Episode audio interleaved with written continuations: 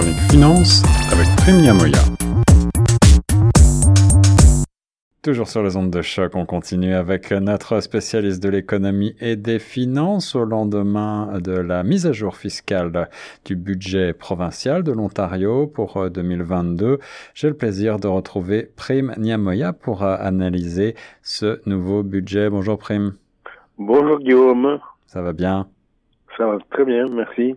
Alors, Prime, quels sont les grands changements annoncés par ce budget euh, provincial et euh, euh, es-tu surpris par ce qui a été présenté par le Premier ministre Doug Ford?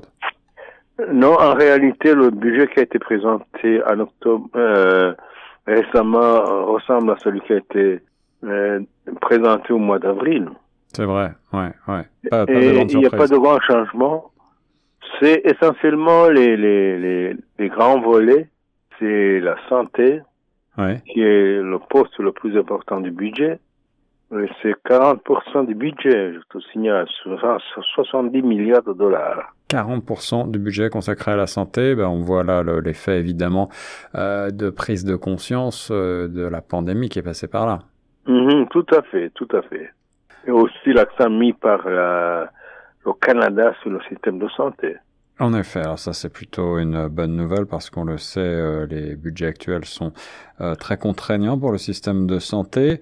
Euh, qu'en est-il de l'inflation? C'est évidemment un des sujets dont on a beaucoup parlé. Il y a de nombreux défis qui sont causés par l'inflation en Ontario et auprès de nos portefeuilles en particulier. Est-ce que cela a aussi une incidence sur le budget provincial?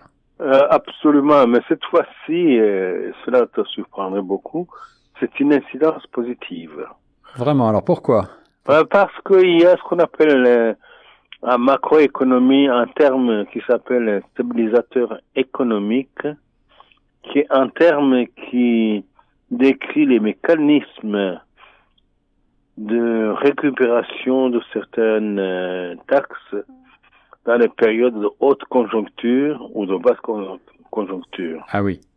Ah oui, évidemment, plus euh, l'inflation est grande, plus la, la part euh, consacrée aux taxes augmente euh, également. Absolument, absolument. Plus les les, les taxes sur, la, sur les, les sales tax. Oui, ouais, les taxes sur la valeur ajoutée, la TVA. Ouais. Plus les, on, ça, ça évolue à la hausse plus il y a de taxes à récupérer. donc les rentrées euh, d'argent euh, vont augmenter pour le budget. Malgré tout, on le sait, euh, l'Ontario est une province très endettée. Je crois que c'est même la plus endettée au pays. Qu'en est-il alors de cette dette et de sa gestion? Elle représente 44% du, budget, du, de la, du PIB. 44%. Du produit, hmm. intérieur brut. De la province. De la province de l'Ontario. Ah oui, oui, donc c'est quand même. Euh... Mais c'est dû aussi aux effets de la pandémie parce que la, province a dû s'emprunter beaucoup sur les marchés internationaux pour euh, suppléer les, les dépenses du gouvernement fédéral. Alors 44% pour un, pour un novice comme moi, ça peut représenter euh, un chiffre qui, qui est un peu inquiétant. Est-ce que c'est quelque chose qu'on voit ailleurs? Est-ce que tu es surpris par ce chiffre ou est-ce que c'est normal finalement? Je suis surpris pour une province, parce que bon, il y a le, gouvernement fédéral euh, et le gouvernement provincial. Ouais, ouais. C'est différent. Parce que le gouvernement fédéral a l'altitude de, via la Banque du Canada d'imprimer les billets, ouais. alors que le gouvernement provincial doit impérativement s'endetter pour combler le budget. Et donc on imagine que cette dette ne va pas être euh, résorbée d'ici très très peu de temps. Non, euh, pas d'ici 4-5 ans. D'accord. Et encore, mais il y a, bon, dans le budget, ils disent qu'ils vont plafonner les dépenses à 5%, moins que l'inflation, pour les euh, prochaines années. En effet, l'inflation, on rappelle, dépasse les 7%, je crois aujourd'hui vers 7,6% actuellement. Hum. Oui, oui, presque 9%. Alors, quel est, euh, par ailleurs, quels sont les secteurs primes que tu as euh, remarqués, tu le disais en introduction, euh, quels sont les secteurs qui voient leur budget augmenter? Ben, C'est la santé, comme je l'ai dit, mm-hmm. c'est la formation, l'éducation, ouais. Et la formation, les, les, il y a le, le ce qu'ils appellent le knowledge economy, l'économie, le capital humain, mhm. c'est-à-dire la formation du capital humain tient à cœur des autorités politiques de la province, parce que l'Ontario est quand même le centre économique du Canada.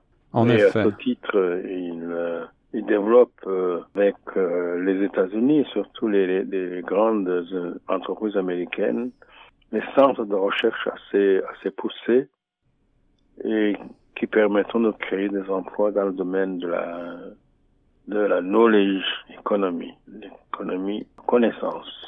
Alors, puisque tu parles d'emploi, la bonne nouvelle, évidemment, ce sont les, les chiffres de l'emploi euh, qui sont très bons. Le, le, le taux de chômage euh, est à peu près à 5% et euh, a priori n'est pas trop pour l'instant impacté par euh, le reste de l'économie, la crise qui que l'on voit un petit peu se plafonner avec l'augmentation de l'inflation. Qu'est-ce qui est prévu pour pallier le manque de main d'œuvre dans certains secteurs en Ontario? Bien, il y a essentiellement l'immigration en coordination avec le gouvernement fédéral pratiquer une politique d'immigration qui réussisse à fournir suffisamment des, des travailleurs qualifiés dans pratiquement tous les domaines. Alors ça c'est une bonne chose et puisque tu parles d'immigration, moi je vais embrayer sur le sujet qui nous intéresse peut-être encore davantage pour les francophones. Est-ce qu'il y a un volet, est-ce que quelque chose est prévu? Oui, il y a eu quelques dépenses qui ont été prévues pour la formation. Et, ce qui est encore très intéressant à ce sujet, c'est la fédération des gens d'affaires de, de l'Ontario. Oui. Et la fédération est relativement satisfaite de, de ce budget, donc ce qui est quand même une bonne indication. Donc, euh, mais bien sûr, il y a quelques réserves. Et on prévoit dans ce domaine euh, un volet aussi de formation des PME francophones et du personnel francophone. Excellent. Alors pour le reste de, euh, de ce qui a été annoncé, pas de grande révolution, on l'a dit. Euh, peut-être l'augmentation du salaire minimum. Veux-tu revenir un instant sur cette mesure symbolique? euh, L'augmentation, elle, elle, reste, euh, bon, elle a été votée, donc elle va être appliquée. Mm-hmm. C'est même euh, euh, en Ontario, je crois que certains secteurs dépassent largement les 15 dollars l'heure. C'est ça, et le salaire minimum devrait passer à 15,5 mm. dollars de l'heure au 1er octobre. Est-ce que c'est suffisant là par rapport à ces taux d'inflation sans précédent que l'on voit actuellement? C'est insuffisant par rapport à la demande parce qu'il y a certains secteurs qui dépassent largement les, les 15 les 15 dollars par heure. Et donc, mais il faut éviter également qu'il ça n'a créé une inflation généralisée pour l'économie de la, de la région. En effet. En effet. Alors pour terminer, mon cher Prime, euh, un mot sur l'écologie. Euh, sauf erreur, je n'ai pas vu euh, beaucoup de mentions de la thématique dans ce budget euh, provincial 2022. Est-ce que c'est la grande absente? Euh, Bien, je n'ai pas vu grand-chose non plus. Je crois que l'écologie est laissée à l'initiative du gouvernement fédéral dans le cadre de la fameuse convention de de Paris. Eh bien, on espère que euh, les choses vont aller bon train sur ce plan-là. En tout cas, merci pour cette analyse du euh, donc nouveau budget provincial 2022 qui a été présenté la semaine dernière par le gouvernement euh, Doug Ford. Un mot de la fin, mon cher Prime? Non, pas spécialement, non. Je pense que le gouvernement a voté un budget très, très ambitieux. Un budget de 200 milliards de dollars, c'est quand même pas rien mm-hmm. pour la province la province de l'Ontario, qui représente euh, quand même 40% euh, de l'ensemble du Canada. C'est 15 millions sur 38. C'est presque 40% de la population du Canada.